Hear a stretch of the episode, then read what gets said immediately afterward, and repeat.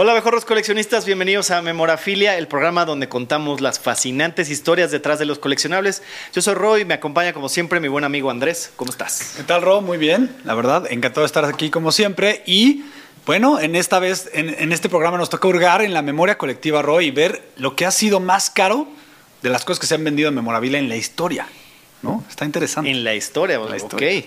Pues ya sabes que de acá de eso vivimos y empezamos.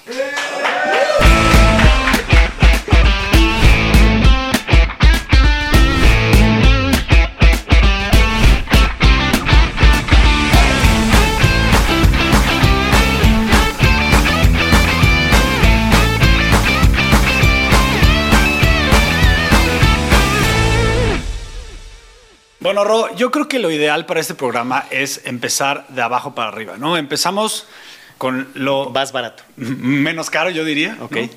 Y les, les voy a dar una- les voy a anticipar algo. Hay mucho béisbol. Eso. ¿no? Exacto, y tú te viniste muy bien. Eh, y bueno, vamos a empezar con algo que nos tocó ver, y es, ¿tú te acuerdas de, de todo este rollo de Mark Maguire, de quién rompía el récord, de no sé Nunca qué, lo con. Sammy Sosa? ¿eh? Nunca lo olvidaré. Exactamente, fue una gran temporada. Y bueno, justo vamos a hablar de la pelota con la que hizo el home run 70, ¿no? que fue obviamente el último y con el que rompió el récord. Siempre me acuerdo de los Simpsons también ahora con Mark Maguire, cuando dice, ¿quién quiere verme batear cuadrangulares? Exactamente. es una gran escena. Es curioso, eh, pero les adelanto. que- Ah, bueno, ya les había dicho eso. ¿Será, ¿Será que nosotros, Ro, eh, los fans del, del base, estamos medio loquitos porque realmente pagamos tanto por tantos coleccionables, Ro? Pues yo creo que sí, un poquito, este, la verdad me... Pues es que te das cuenta de eso en esta lista, ¿no? Y, y yo creo que, fíjate, es interesante, ¿no? Porque creo que es un deporte en el que sí pasa más todo esto de que hay un home run y te quedas la pelota. Exacto, ¿no? como de este souvenir. Hasta le dicen, ¿no? En la transmisión, un souvenir. Exacto, y pues en, en otros deportes, pues tal vez no, el balón de fútbol te dicen que lo regreses, o sea, es, es, es diferente, creo que eso también juega El, parte. fu- el de americano también lo regresas, a menos de que te lo dé el jugador. por Exactamente, ejemplo, ¿no? entonces, ahí creo que eso juega parte importante. Bueno, eh, esto es- ya lo decía, la pelota con el que ro- rompió el récord con el home run número 70. Esta la atrapó un aficionado, como bien dijiste, Phil Ose- Osersky, ¿no? Un fan, entre comillas, cualquiera, acá lo vemos, y creo que sí tiene cara de cualquiera, ¿no? los fans le ofrecieron a los Cardinals, obviamente, para, para. Es lo que hacen, ¿no? Tienen que ir con, con el que lo cachó y darle cosas para tratar de es que es recuperar eso, esa o sea, pelota. en otros lados es dame el balón, aquí es como, ya es tuya, mano. Exactamente. Eso está, eso está muy cool Exactamente. Entonces, bueno, lo que le ofrecieron fue un bat, una pelota y un jersey firmado, ¿no? Este fan dijo, ok. Oh, pues, no pero lo único que te pido, O sea, super codos, la neta. la súper mal, la verdad. Pero bueno, este fan agarró y dijo, ok, va, pero lo único que te pido es conocer también a Mark Maguire. Créeme que el jugador dijo que no. Qué mamón. ¿Lo creerás? Y fue lo mejor que le pudo haber pasado a Osersky porque al decidir quedarse en la pelota cuando le dijo Mark Maguire que no, la pelota se vendió nada más y nada menos por 3 millones de dólares en una subasta en enero del 1990. O sea, solo un año después, 3 billones de dólares. ¿Tú qué hubieras hecho? ¿Hubieras hecho lo mismo que el de, ah, no me va a Es conocer, que sí era mamón? poco, la verdad es que sí era poco, ¿no? Ahora o sí sea, que- yo ni, yo ni hubiera pedido a Mark Maguire, yo hubiera dicho, o sea, neta, por tres cosas firmadas. Por eso, pero si pides lo de Mark Maguire y no te, o sea, también hubieras dicho, ah, qué mamón sí, ahora, ¿no? mejor me la quedo. Exacto. Claro. Bien ¿no? hecho. Eh, curioso que esta pelota, qué bueno que la vendió tan temprano. Sí. Porque lo que pasó después fue todo el tema de los esteroides, Ro. Y obviamente, nada más por ese tema, la- las poquitas cosas que le bajan valor, ¿no? A este tipo de cosas. Cuando Mark Maguire aceptó que había usado esteroides, pues esta pelota ahorita oscila entre 250 mil dólares y 400 mil dólares. O sea, lo que bajó. Curioso, curiosos casos que pueden suceder. Normalmente hablamos de que la memorabilia va en aumento su valor cuando mueren todavía más. Es que prácticamente siempre va, va subiendo. pero ¿no? hay estos casos que en los que, ah, Y, y ese caso tan llamado de los De noventas desilusión. de, de los esteroides, de José Canseco cuando sacó su libro, eh, pues sí fue, o sea, ¿a cuántos... eh, exactamente, ¿no? Y, y, pues cuántos de sus, de sus artículos de memorabilia bajaron de precio.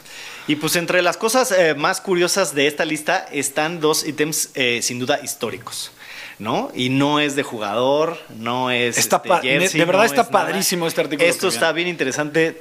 Pongan atención. Las reglas fundamentales del baloncesto de James Naismith y las leyes del béisbol de Daniel Lucius Adams. O sea, los reglamentos en donde se sientan las bases para estos dos deportes. Exactamente. O sea, físicamente cuando los escribieron, ¿no? Son piezas obviamente muy, muy, pero muy importantes e históricas. Exactamente. Y pues empezamos por el básquet, ¿no? Las reglas fundacionales del baloncesto en dos páginas merecen sin duda un lugar en nuestra lista, como ya lo mencionamos. Eh, a James Naismith se le atribuye la invención del baloncesto, ya que se dio cuenta de que necesitaba inventar un juego de interior para el invierno. Entonces hacía frío, quería poner un deporte. Estamos aburridos. Y dijo, vamos a hacer algo que sea diferente, ¿no? Sí, Y la, foto. El ajedrez buenísima. está de hueva, este, ¿no? O sea, queremos hacer, otra- queremos hacer Algo más queremos activo. hacer deporte. Bajar la panza. Deporte en lugares cerrados y techados, ¿no? Eh, en 1891 creó 13 reglas básicas del básquetbol y colgó el texto, así, tal cual, en el gimnasio de la escuela donde trabajaba como maestro, sentando las bases para el juego de baloncesto moderno. Por supuesto que después ya ha habido, ha habido evolución eh, y se han alterado algunas de las reglas, pero siguen siendo la- las reglas de Naismith la base del deporte. Exacto. O sea, de ahí tomaron para hacer las reglas del básquetbol actual. ¿no? Esta reliquia se encuentra entre los recuerdos, recuerdos deportivos más valiosos porque se vendió por más de 4.3 millones de dólares en una subasta de Sotheby's en 2010. O sea, O sea, hijo, es que se, es que el tener esto es tal cual lo pasa y lo pones en un museo del baloncesto. oye, me estoy riendo porque no vas a escuchar eh, el consejo de, de guarda todo lo que tenga tu abuela. O sea, neta, no sabes qué va a valer tal que la receta de, bac- de- de su bacalao es la más acá. y- Exactamente, nunca sabes, ¿no? Exactamente. Y así como ese documento, existe también el del béisbol, ¿no? Doc Adams era el presidente del New York Knickerbockers Baseball Club y redactó un manuscrito para una, conven- una convención de béisbol en 1857 en la ciudad de O Nueva sea, York. ahí ya existía el deporte, pero todavía no había un set de reglas. Pues ¿no? sí, estaban como que haciéndose güeyes, yo creo que ahí, este, inventándose las cosas. Porque, a ver, aparte, escucha las reglas y sí son como. Ah, sí. No puedo creer que no existía esto antes. ¿no? Exactamente, y ahí te ibas justamente, te das dando cuenta de que antes era como, como que Dios les da a entender y, y él con estas eh, reglas senta las bases, ¿no? Y estaba, por ejemplo, él es, esto es importantísimo, él es el que define que las bases estén a 90 pies de distancia, como 24, 27 metros. No, Eso no te lo sabes tú, ¿eh? Porque no Sí. hicimos la conversión. Pero es más o menos, ¿no? Y si no, ahí chéquenlo y... Para que y- vean y que Ro, es muy beisbolero. Eh, que va a haber nueve jugadores de cada lado, ¿no? En, eh, obviamente nueve en el campo y nueve que van a batear.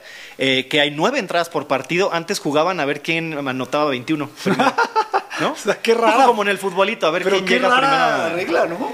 Pues es que otra vez piensa que es en los inicios y pues no, no, no, no iban a poner un O sea, arbitrariamente dijeron, pues ya nos aburrimos. ¿A cuántos llevamos? 21. decían, Imagínate un duelo de picheo que de por sí luego se, se van a extra innings. Ahora imagínate si se quedan Sí, un unos 0-0, ¿no? Entonces, Dios lo bendiga. La distancia específica entre el pitcher y el batador también la definió él. Eh, y pues también restricciones a las apuestas y al revolving, que eso qué quiere decir, la práctica mediante el cual un hombre podía jugar en otro club cuando quisiera. O sea, antes pasaba de... O sea, ya, ya no quiero jugar aquí. Me voy al Sí, otro. ya, ya no me cayó bien los Yankees, me voy con los Red Sox.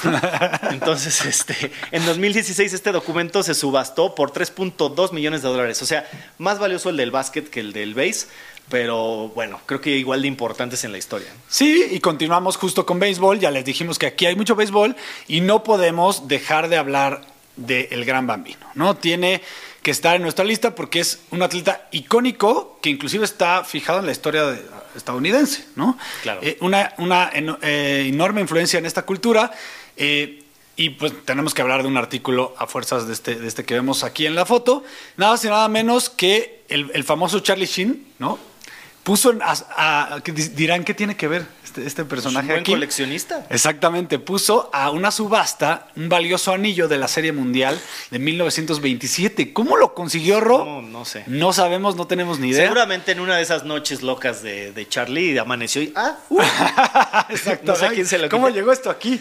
Pues ese lo vendió en 4.4 millones de dólares en una subasta. ¿No? Pues así como la- lo, lo consiguió, lo pudo haber perdido comprando cosas. o, este, o apostándolo en el póker, ¿no? Exactamente. Eh, la verdad, vale la pena hablar de, rápidamente de Charlie Sheen porque él estuvo en dos papeles icónicos que nosotros Pues nos es muy fan del base, ¿no? O sea, exactamente, en las grandes ligas y Major en League. Eight Men, Major League, exactamente. Wild Thing. Well, exacto, y en Eight Men Out, ¿no? Ah, que de esa me no me acuerdo tanto. Sí, pero cómo me gusta esta. Ah, Es- bueno, es la, esa, esa de Eight Men, Out, Eight Men Out es la de la historia de cuando apostaban, bueno, cuando vetaron a los White Sox por apostar. Ah, órale, la O voy sea, a es ver. viejísima. No la he visto, yo creo. O sea, está- es antes de Major League y es de Chavo. es que Major League sí es, sí es icónica, Icónica, ¿no? Pero, ¿no? Bueno, eh, los recuerdos deportivos raros incluía eh, este anillo y también un documento. Esto está cañón. El documento de la transfer de los eh, Medias Rojas de los Boston Red Sox cuando se fue Babe Ruth a los Yankees. ¿no? ¿Cuántos. ¿Cuántos Red Sox no hubieran querido tener este para quemarlo? ¿No? Para ver si así se les quitaba la maldición. Se les quitó por las buenas. Pues bueno, este se vendió en dos milloncitos de dólares. ¿no? Nada más. Nada más y nada menos. El anillo de serie mundial de Ruth es el, el anillo de campeonato eh, que más caros que se haya vendido en la historia. Pues es que es impresionante, ¿no? Eh, pues yo no me quedo satisfecho con hablar del Bambino una sola vez. Obviamente. sí, tenemos que meter más de este, Pues este sí, es, personaje. es- además por la, y tú y yo somos fans. la importancia y la antigüedad ¿no? de, sus cosas, ¿no? Entonces ahora vamos a hablar de un jersey que usó justamente con los Yankees.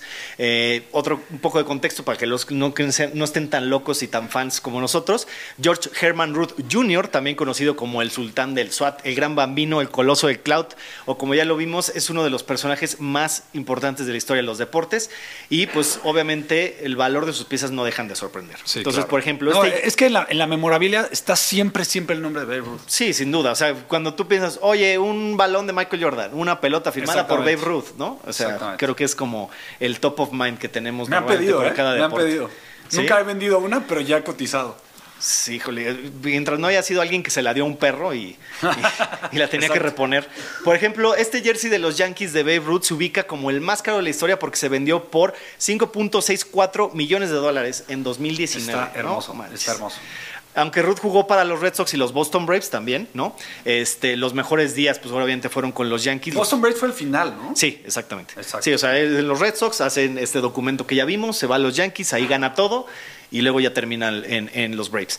Eh, la, memoria, la memorabilia usada para este eh, grande de los artículos es eh, de los más preciados. Sí, ¿no? O sea, ya- este ya- jersey es icónico y eso que no es el de rayas, ¿no? Pero Exactamente, no es el de Pinstripe, pero de todas maneras velo, está hermoso. O sea, me enamoro cuando lo veo. sí, claro, como para usarlo de pijama. Cambiando de deporte, eh, toca hablar un poco del box y no podemos, Ro, hablar del box en esta lista sin hablar de Mohamed Ali. O sea, Ah, yo pensé que ibas a decir Maromero Páez. Casi, casi. No. Pero bueno, no puedes contar la historia del box sin Mohamed Ali, sin duda. Eh, como primero se llamó obviamente Cassius Clay, también tenía muchos apodos, así como Babe Ruth. The Greatest es el más importante. Y no sorprende que los artículos que eh, pertenecen al legendario boxeador, que también era acti- activista, se encuentren entre los mejores eh, recuerdos deportivos y también entre los más caros. Por supuesto, estas piezas suelen generar pues, millones de dólares, ¿no?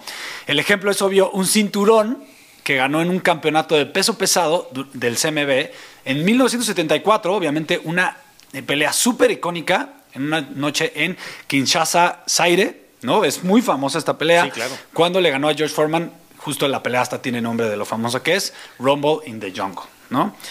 Curiosamente, el dueño de los Colts, hoy en día, Jim Mercy, fue el que compró este cinturón en una subasta en julio de 2022 por 6.18 millones de dólares. Ay, pues él sí puede. ¿no? Él sí puede, pues tiene un, tiene un equipo de NFL, lo que valen ahorita billones. Pues sí, entonces eso fue así como, ah, denme este cinturoncito. Exactamente. Seguro se lo ponen en las noches. ¿eh?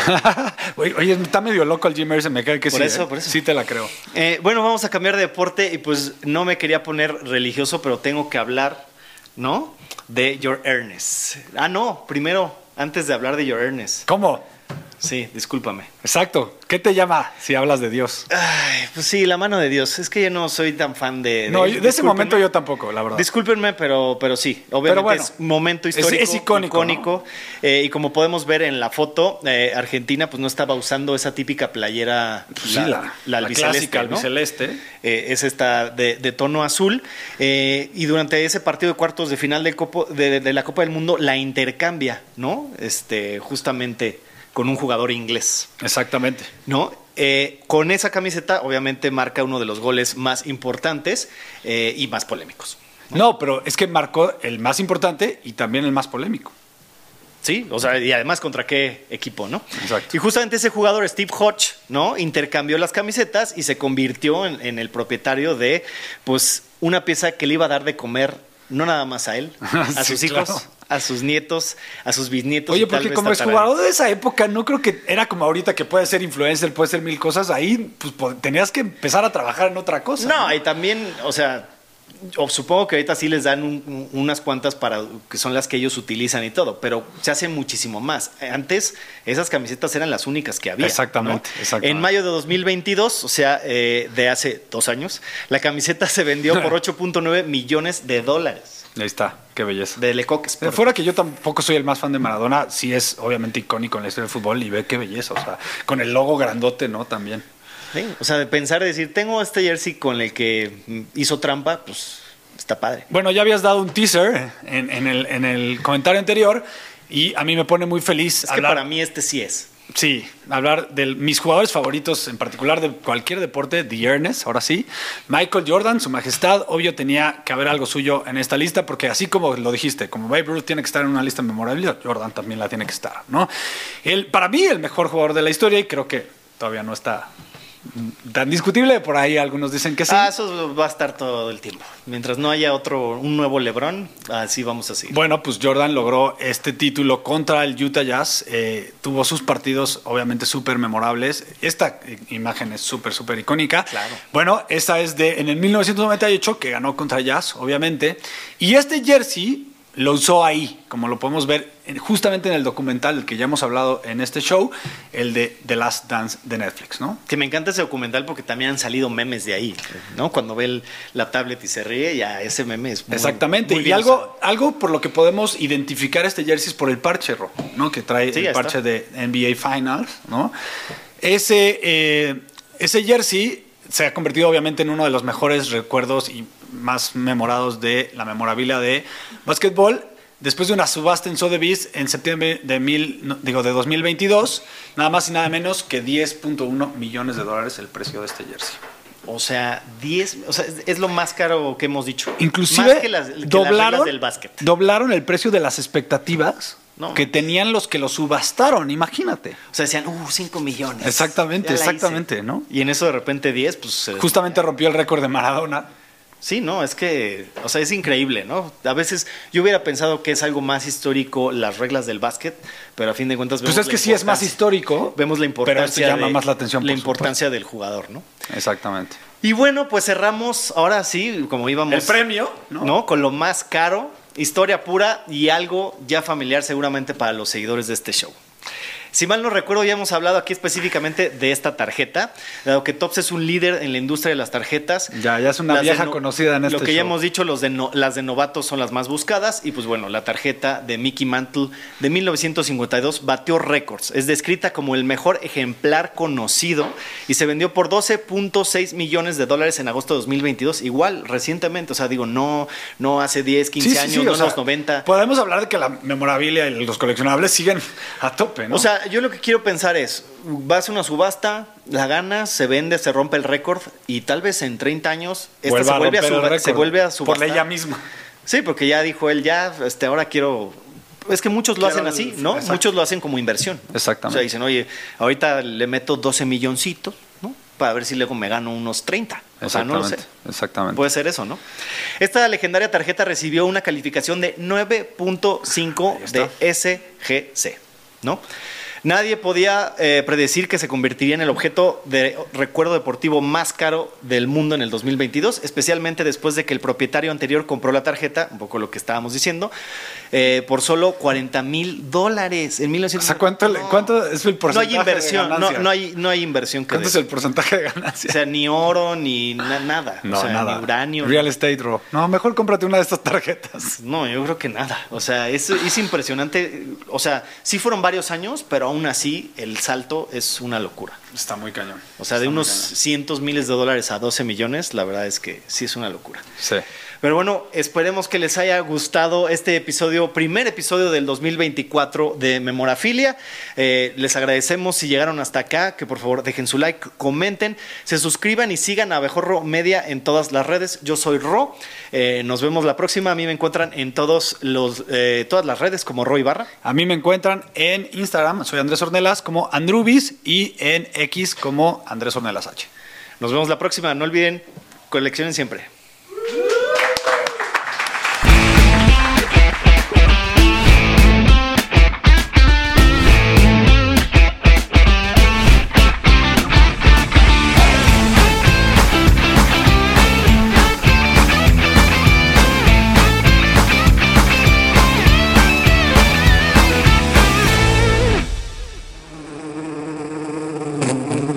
Clic aquí para suscribirte a nuestro canal y disfruta de mucho más contenido que tenemos preparado para ti. Recuerda seguirnos en todas nuestras redes sociales. Nos encuentras como Abejorro Media.